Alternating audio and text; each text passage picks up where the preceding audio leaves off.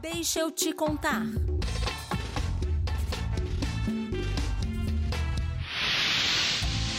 As ações dos governos do PT voltadas às pessoas com deficiência afirmaram direitos, promoveram igualdade de oportunidades e combateram a discriminação dessa população. Com o plano Viver Sem Limite foi possível acesso a direitos e inclusão social na educação, saúde e acessibilidade. A educação inclusiva é outro destaque. Por meio desta iniciativa foi possível assegurar a remuneração da matrícula em dobro na escola regular e na escola especializada. Com isso, dobramos o número de alunos e alunas com deficiência nas classes regulares. Os números mostram que foram 21,5 mil matrículas de pessoas com deficiência no Pronatec, 26 cursos de letras libras e quatro centros tecnológicos cães-guia foram criados. Além destes números, também tivemos 102 centros especializados de reabilitação com veículos especiais para transporte de pessoas com deficiência. No programa Minha Casa Minha Vida, foram construídas moradias adaptáveis às necessidades dessa população e 3% das unidades destinadas às famílias mais pobres foram obrigatoriamente reservadas a elas. O Estatuto da Pessoa com Deficiência consolidou avanços do Plano Viver Sem Limite e garantiu um conjunto de novos direitos para as pessoas com deficiência.